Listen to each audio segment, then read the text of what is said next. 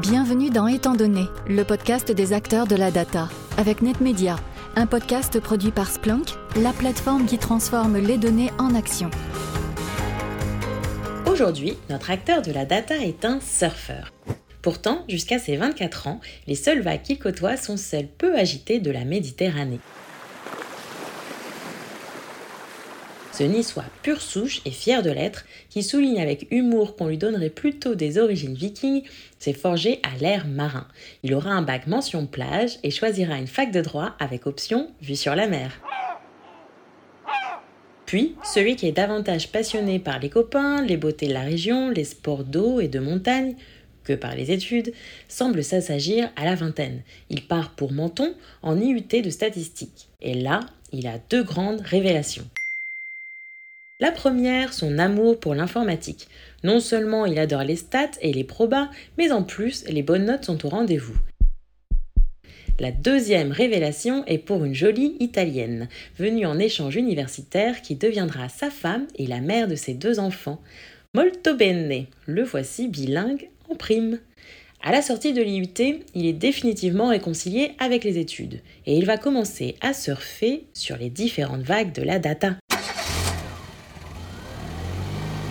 Après un premier détour en Bretagne, en IUP, il part à Lyon où il fait un master de recherche en data mining avant d'arriver dans la capitale. Mais à l'époque, il trouve que ces sujets sont traités de façon trop académique à Paris. Il travaille dans un institut de sondage où il traite les données des résultats selon différents modèles statistiques. On est en 2007 et c'est un peu l'âge zéro de la data science. Il fait alors la rencontre qui change tout. Thierry Vallot, il lui ouvre son horizon en lui montrant le potentiel de la data pour le marketing.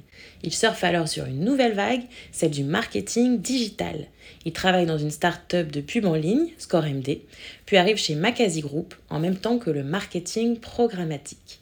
Avec les données digitales, il travaille sur des modèles de segmentation, de recommandation produits en temps réel et de publicité ciblée. En 2015, il surfe sur une autre vague, celle du big data. Cet autodidacte bascule alors en agence et co-dirige Full Six, où il s'éclate à aider de grandes entreprises dans leur stratégie digitale et data. Et puis, en 2017, lui prend l'envie de surfer sur une nouvelle vague, celle de l'avènement du rôle des CDO, c'est-à-dire ceux qui jouent avec la data de l'intérieur. Ah oui, car notre invité est aussi le Chief Data Officer de la Française des Jeux, j'ai nommé Mathias Euler. Le portrait de notre invité est signé Audrey Williard, Senior Content Marketing Manager chez Splunk. Audrey qui reste avec nous évidemment pour cet échange. Bonjour Mathias Euler. Bonjour Bertrand Lenôtre. Bienvenue dans le podcast Étant donné. Avec vous, nous allons parler de création d'une culture data, de sécurité et de gouvernance des données notamment. Vous êtes arrivé chez FDJ il y a 5 ans sur une création de poste de Chief Data Officer, sans feuille de route très précise et rattaché au service sécurité de l'entreprise. C'est bien ça? Alors c'est tout à fait ça. Alors feuille de route euh, pas précise, je dirais surtout que ma fiche de poste était très précise et euh, une feuille de route en fait euh, totalement à construire. À cette époque-là, les CDO euh, avaient euh, beaucoup de choses à faire et donc tout à construire en fait. Hein. Et c'est vrai que c'était une création de poste, donc euh, il y avait plusieurs sujets et à retenir qu'on est en 2017, donc un an avant une date que pas mal de CDO ont en mémoire, c'est mai 2018, donc l'entrée en vigueur du règlement européen sur la protection des données. Donc je suis arrivé euh, côté direction de la sécurité à la Française des Jeux. Alors un positionnement un peu atypique hein, euh, pour un CDO, mais euh, assez caractéristique de la Française des Jeux, avec une approche défensive de ce poste-là, en priorité on va dire. Donc défensive pour la donnée, ça veut dire comment je vais gérer les risques liés à l'exploitation de cette donnée-là, et surtout en anticipation de l'entrée en vigueur du RGPD. Et depuis, pas mal d'eau coulé sous les ponts, mais on va en parler. À votre arrivée, il y avait encore quelques équipes data qui étaient disséminées dans les différents pôles de l'entreprise et vous avez fait le choix de construire avec cette structure organisationnelle. Pourquoi? Bah parce qu'ils connaissaient, euh, c'est eux qui connaissaient vraiment la data de la Française des Jeux et l'exploitation euh, et le métier. La Française des Jeux n'a pas attendu que j'arrive pour se poser la question de la donnée. Évidemment, avait déjà entamé euh, des démarches sur la data dans certaines directions, côté marketing. donc il y a déjà des balbutiements finalement de la data, même un peu plus. Hein, il y avait déjà des, des, systèmes en place. Donc Ma, stratégie a été surtout de m'appuyer sur ces équipes. J'ai eu la chance d'être bien accueilli, euh, d'avoir euh, euh, des personnes qui étaient très volontaires, en tout cas tous passionnés, et c'est l'avantage qu'on a dans la data. Toutes les personnes qui travaillent dans ce sujet-là sont passionnées par le sujet. Et donc, on a bâti sur cette équipe-là pour finalement transformer les pratiques, transformer la culture de l'entreprise, pour finalement infuser la data beaucoup plus largement où elle était en place quand je suis arrivé, c'est-à-dire que c'était utilisé dans les fonctions les plus importantes, euh, marketing, mais en fait, la data est nécessaire à peu près partout dans l'entreprise. Donc, je me suis basé sur ces équipes-là, puis ensuite, on a beaucoup plus largement diffusé cette culture et cette exploitation de la donnée dans les autres directions euh, de la Française des Jeux. Ce que vous avez fait depuis 5 ans à la FDJ ressemble à un grand chantier d'acculturation à l'idée que la data, ce n'est pas du back-office. Mais vous n'aimez pas trop ce terme d'acculturation, je crois. Alors l'acculturation, effectivement, j'aime plus trop ce terme, et j'aime pas non plus le terme de back-office d'ailleurs. L'idée finalement euh, que ce soit, euh, comme on peut l'utiliser dans les banques ou dans les marchés financiers, euh, comme j'enregistre des données, puis je les utiliserai plus tard, je ferai des opérations postérieurement à, à mon marché pour faire des analyses. En fait, la donnée, depuis pas mal d'années maintenant, est devenu cœur business, aide à la prise de décision le plus vite possible, voire en temps réel, voire prendre elle-même des décisions avec l'intelligence artificielle. Donc voilà, l'idée de back-office ne me plaît pas beaucoup. Et puis le sujet d'acculturation, en fait, ce qui me dérange surtout, c'est que c'est souvent euh, vu comme l'alpha et l'oméga euh, du rôle du CDO. Je pense que acculturer les personnes, leur expliquer à quel point euh, la data est importante, en fait, c'est déjà acquis, c'est-à-dire que tout le monde exploite la donnée, tout le monde a bien compris euh, dans l'organisation que la donnée euh, apporte de la valeur, euh, qu'on doit pouvoir l'exploiter, voire l'utilise au quotidien. On est tous exposés aux données, à l'intelligence artificielle au quotidien. Donc plus que de la culturation, c'est surtout de la transformation, un changement concret dans la manière de travailler, dans les processus de l'entreprise, donc on n'est pas simplement sur de la culturation, c'est un sujet de transformation et très concret et très opérationnel. C'est-à-dire comment j'intègre ces datas, comment j'intègre toutes les, technologies, euh, tout ce qu'apportent finalement euh, les données et l'intelligence artificielle dans mes process quotidiens opérationnels. Je ne dois pas changer mon métier. En fait, mon métier reste mon métier, mais il vient être euh, comment dire, enrichi de données, enrichi de technologies pour m'aider ben, finalement à mieux le faire et à prendre des décisions de manière plus efficace. Concrètement, Mathias, vous gérez des données clients sensibles. Qu'avez-vous mis en place pour la privacy en mode RGPD et pour la sécurité des données? Donc on s'est évidemment euh, mis en conformité euh, avec l'arrivée finalement du nouveau règlement. En termes de sensibilité, on a, euh, pour être concret, à la Française des Jeux, bon, comme plein d'entreprises, des données euh, sensibles liées aux données personnelles de nos clients, euh, mais on a des données, je dirais, euh, chez nous qui sont quand même très sensibles, c'est nos grands gagnants. Voilà, on a une activité, bon, c'est vrai qu'on n'a pas trop parlé de l'activité de la Française des Jeux, mais elle est assez connue. Et donc chez nous, vraiment, la donnée des grands gagnants est une donnée très sensible.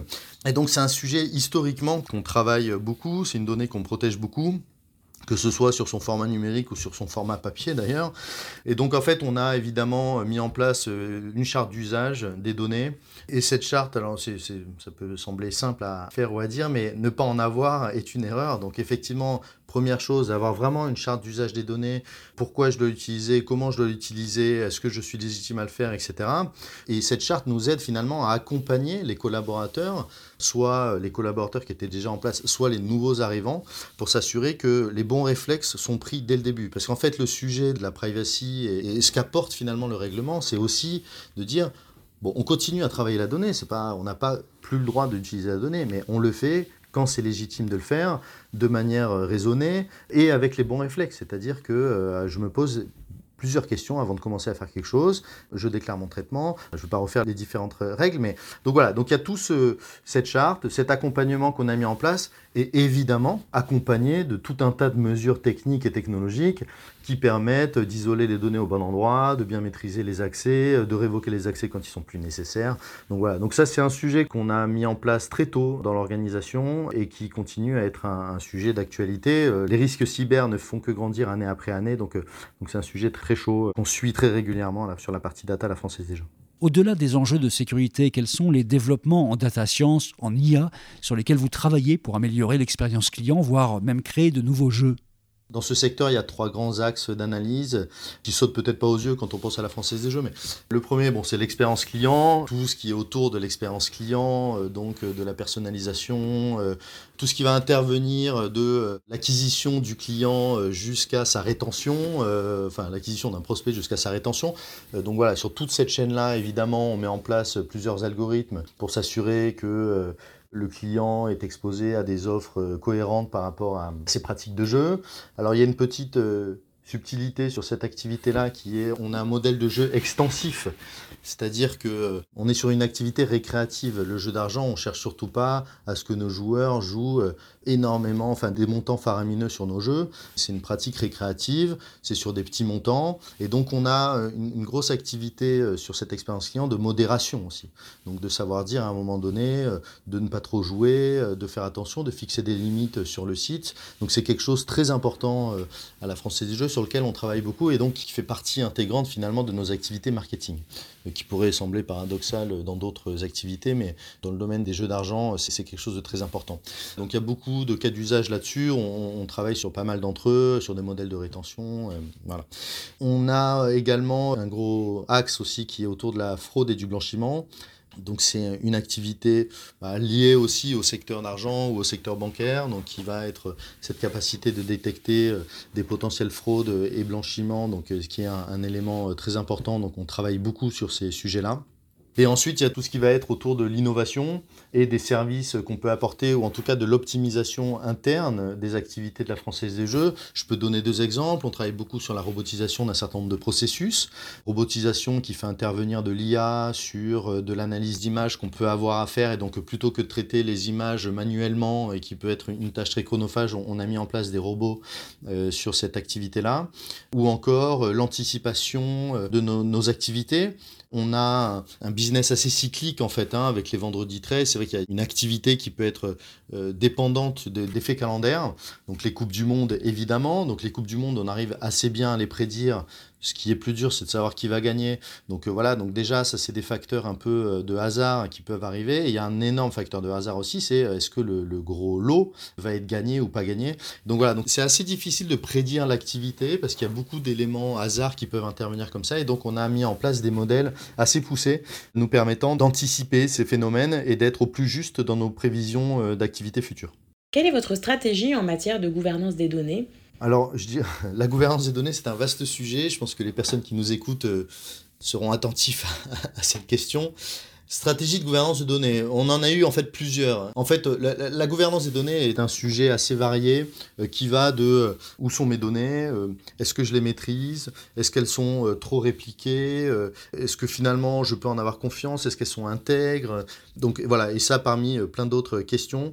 Et donc c'est un, un, travail qui est chronophage, surtout quand on est dans une entreprise qui a un legacy, qui a des systèmes informatiques depuis plusieurs dizaines d'années. C'est un travail ultra chronophage. Et donc on a commencé déjà par se concentrer sur ce travail-là, identifier quelles étaient euh, les pans de données les plus intéressants qu'il fallait chercher. Et jusqu'à un moment, finalement, on a eu un pivot assez euh, ces dernières années, qui a été surtout de se concentrer, parce qu'en fait c'est un travail assez chronophage et dont la valeur perçue directe n'est pas évidente. Et en fait on a changé de braquet, on s'est vraiment orienté autour de la résolution des irritants. Euh, donc je dirais qu'en fait notre stratégie en matière de gouvernance c'est de résoudre les irritants de nos collaborateurs internes. Et donc pour faire ça en fait on a une vraie démarche d'amélioration continue, donc de collecte des irritants, de comprendre où est-ce que ça fait mal en fait dans l'organisation, pourquoi ça fait mal, et euh, une fois qu'on a identifié euh, les principaux sujets, c'est cela qu'on va résoudre. Mathias, pouvez-vous nous donner un exemple de mise en prod d'un cas d'usage qui génère de la valeur? Alors tout à l'heure, on parlait de cas d'usage de robotisation, robotisation de processus. Sur certains euh, cas d'usage, on arrive à réduire d'un facteur 20 le traitement du processus. On a aussi discuté tout à l'heure de notre prévision d'activité. Le fait d'être en mesure de mieux prédire notre activité, notamment d'appels entrants à notre service client, ça a permis euh, d'améliorer euh, nos temps de réponse au téléphone, puisqu'en fait, on staffe notre plateau de téléconseillers en fonction euh, de l'activité qu'on arrive à prédire. Et donc ça nous permet d'avoir bah, le bon staffing pour répondre le plus rapidement possible à nos clients et d'améliorer la qualité de service. Et je pourrais en donner un autre aussi. On parlait euh, de l'activité de prévision, enfin de l'expérience client. Hein, on a mis en place un modèle pour détecter le plus tôt possible, lors de l'inscription d'un joueur et de ses premières pratiques de jeu, de détecter euh, des potentiels risques de jeu euh, excessifs. Et on arrive à partir de assez peu de jours, en fait, euh, assez peu euh, d'indicateurs de jeu, d'être capable de savoir si on doit recommander aux clients de se fixer des limites plus ou moins hautes pour éviter qu'ils se retrouvent un jour dans une situation compliquée de jeu excessif et s'assurer qu'ils restent dans une pratique récréative. Et donc ces modèles de détection marchent de manière assez bonne et c'est assez bien perçu par nos clients en fait. Avez-vous une actrice ou un acteur de la data à nous recommander pour un prochain épisode? Alors oui, euh, il y en a une bonne liste. Euh, je dirais, euh, puisque vous venez d'interroger un CDO, ce serait bien d'interroger une CDO ensuite, ou d'interviewer, pardon. Je vous recommanderais d'interroger Angélique donc Angélique Bidoverliac, qui est euh, CDO, enfin c'est pas exactement son titre, euh, elle a assez récemment bougé, mais on va dire qu'elle est CDO chez Oui SNCF. Et donc euh, vous verrez, c'est une femme rayonnante qui a fait des choses extraordinaires. Je suis certain que ça va être un podcast passionnant. Merci beaucoup Mathias Soler. Merci à vous. Vous étiez l'invité d'Étant donné, le podcast des acteurs de la data, un podcast produit par Splunk, la plateforme qui transforme les données en action. Audrey Williard était en charge du portrait de la production et a participé à l'écriture et à l'accompagnement éditorial de ce podcast. Merci Audrey. Merci à vous tous de nous suivre au fil des épisodes que vous pouvez écouter sur les principales plateformes de podcast. N'hésitez pas à vous abonner et à nous donner des étoiles au passage. Merci et à bientôt. Retrouvez tous les épisodes de Étant donné sur vos plateformes de podcast préférées. Et pour plus d'histoires autour des enjeux de la data, rendez-vous sur le site de Splunk, S-P-L-U-N-K. À bientôt!